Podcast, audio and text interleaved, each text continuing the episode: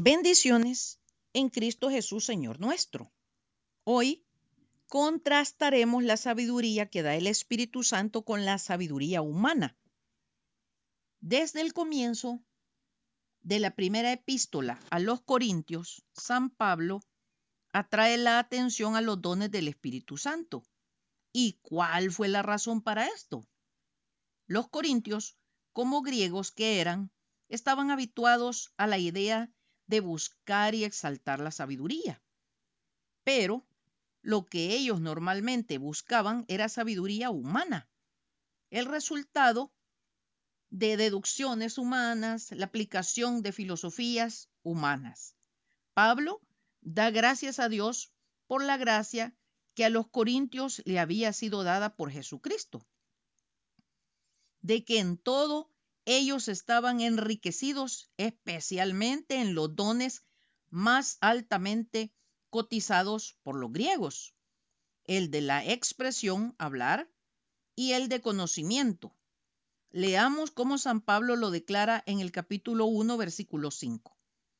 Porque en todas las cosas fuisteis enriquecidos en él, en toda palabra y en toda ciencia.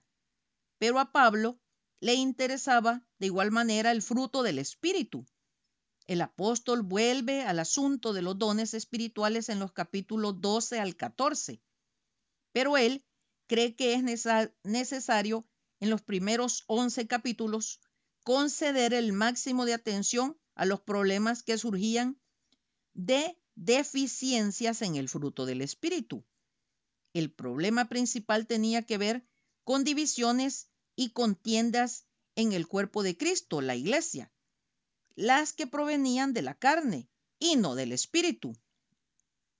Los creyentes hacían uso de preferencias personales por Pablo, Apolos o Cefas como una base para establecer lo que casi alcanzaba proporciones de partidos políticos.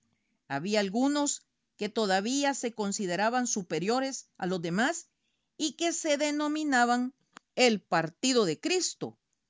Por causa de estas divisiones, ellos quebrantaban la comunión espiritual de la iglesia y fomentaban contiendas.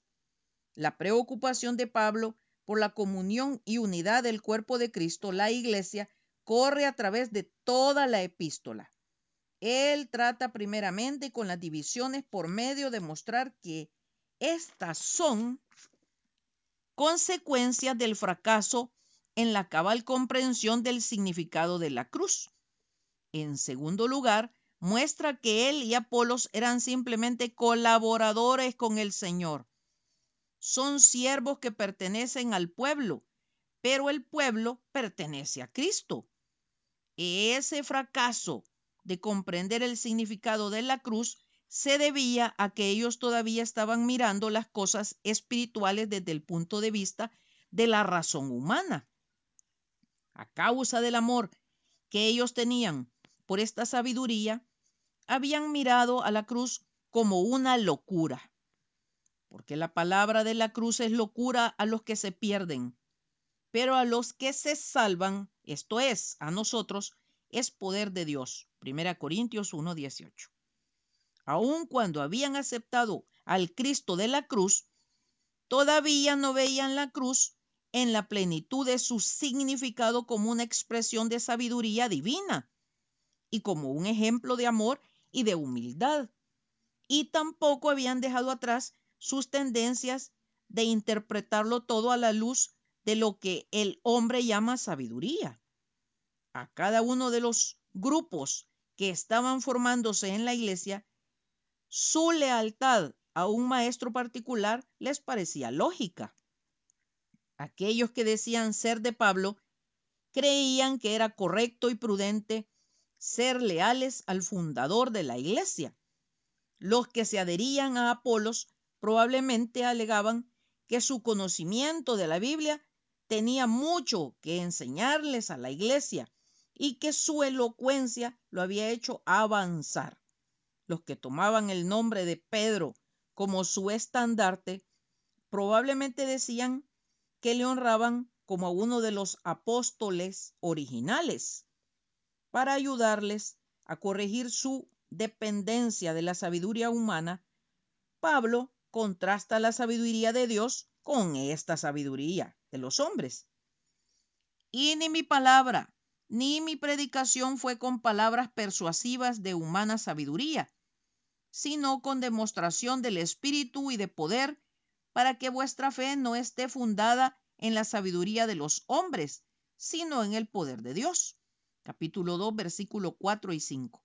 Les aclara que su propia expresión y predicación no fue con palabras persuasivas de, de humana sabiduría.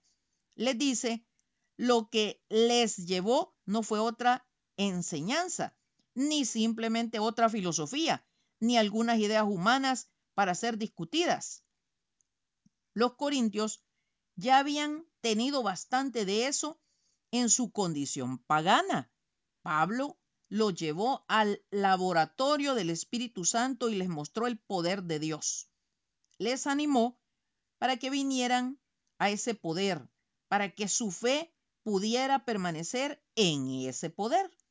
Debemos comprender que la obra de Dios era un misterio, en el sentido en el que no estaba revelada en su plenitud antes de la cruz, y también en el sentido en que los hombres no eran capaces de imaginársela mediante su sabiduría humana o sus poderes de razonamiento.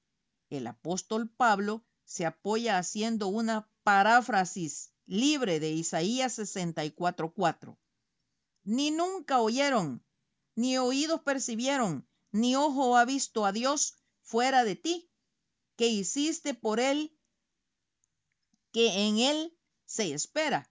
Y de Isaías 52:15. Así asombrará él a muchas naciones.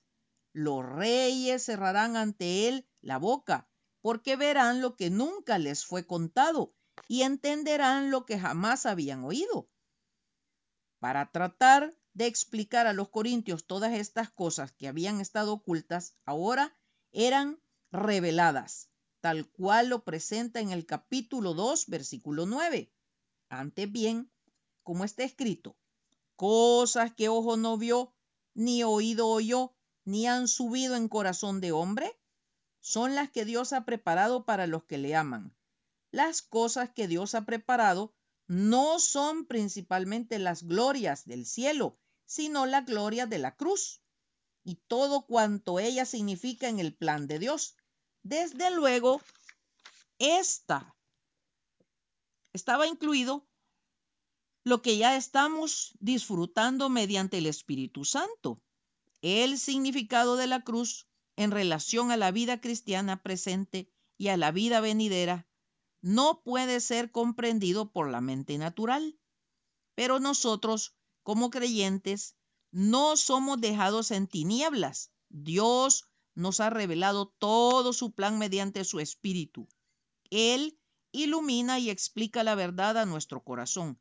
El apóstol Pablo lo expone en los versículos 10 al 13 del segundo capítulo. Pero Dios nos las reveló a nosotros por el Espíritu, porque el Espíritu todo lo escudriña, aún lo profundo de Dios. Porque ¿quién de los hombres sabe las cosas del hombre sino el Espíritu del hombre que está en él? Así tampoco nadie conoció las cosas de Dios sino el Espíritu de Dios. Y nosotros no hemos recibido el Espíritu del mundo, sino el Espíritu que proviene de Dios, para que sepamos lo que Dios nos ha concedido, lo cual también hablamos, no con palabras enseñadas por la sabiduría humana, sino con las que enseña el Espíritu, acomodando lo espiritual a lo espiritual. No es desconocido cómo ha ido en aumento en el tiempo las cosas contradictorias que dice la filosofía humana acerca de la naturaleza de Dios. Pero la mente humana sencillamente no puede penetrar las profundidades divinas. Solo el Espíritu Santo puede. De aquí la grandísima importancia de comprender que solo el Espíritu Santo, morando en nosotros, puede revelarnos esas profundidades divinas. Ojo, será hasta el próximo domingo, si Dios nos presta la vida, que seguiremos descubriendo cómo nosotros hoy tenemos el enorme privilegio de colaborar dócilmente con el Espíritu de Dios. Y el Espíritu y la esposa dicen, ven. Y el que oye diga, ven. Y el que tiene sed, venga. Y el que quiera tome del agua de la vida gratuitamente. Apocalipsis 22, 17. Maranata, Cristo viene pronto. Atentamente, Lic Acevedo, colaboradora de Riego.